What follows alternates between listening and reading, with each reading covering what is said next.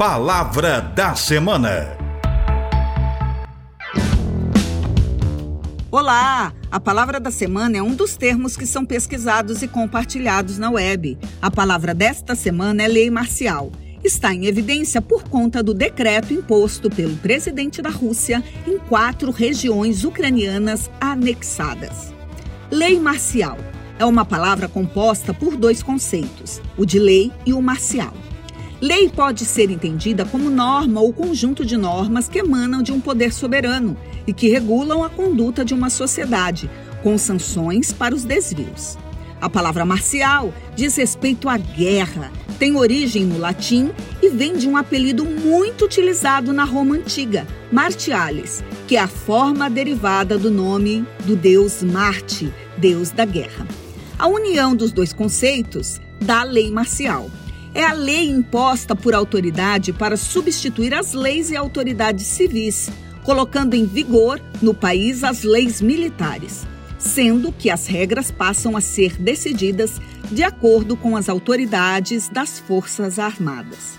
No Brasil, entende-se lei marcial a lei que submete, durante o estado de guerra, todas as pessoas a um regime chamado de especial onde são suspensas as garantias civis e políticas dos cidadãos, garantias que são asseguradas em tempos normais pelas leis constitucionais. As garantias civis e políticas dos brasileiros estão asseguradas pela Constituição Federal de 1988. Os direitos civis são aqueles relacionados às a liberdades individuais. O artigo 5 diz: todos são iguais perante a lei sem distinção de qualquer natureza, garantindo-se aos brasileiros e aos estrangeiros residentes no país a inviolabilidade do direito à vida, à liberdade, à igualdade, à segurança e à propriedade. Importante frisar que a liberdade não quer dizer que eu ou você podemos fazer ou falar tudo o que nos passa na cabeça. Afinal de contas, temos direito à liberdade a coisa não é bem assim, não. A liberdade consiste em poder fazer tudo que não prejudique o próximo. E pensa comigo. Você já ouviu esta frase? A liberdade de cada um termina onde começa a liberdade do outro? Tenho quase certeza que todos já ouviram. Temos que pensar mais e mais e muito mais na liberdade do outro, principalmente quando postamos repostamos informações, vídeos e opiniões nas redes sociais. Antes de qualquer coisa, é preciso verificar se a informação é verdadeira.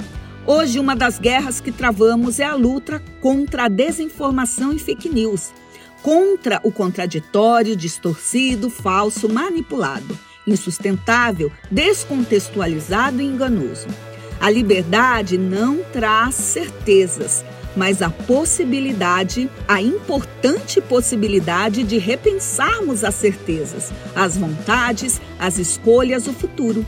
Seja livre, sabendo que sua liberdade termina onde começa a liberdade do outro. Só somos livres quando pensamos primeiro no outro. Livre para poder sorrir, sim. Livre para poder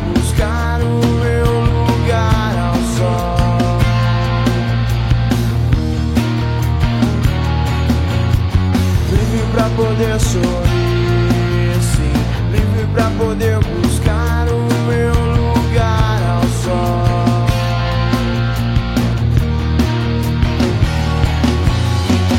Porque eu espero te encontrar numa bem melhor. Cada um tem seu caminho, eu sei, foi até melhor. Palavra da semana. Produção e apresentação professora Deise Maria Antônio Sabac, da Faculdade de Filosofia, Ciências e Letras da USP, em Ribeirão Preto.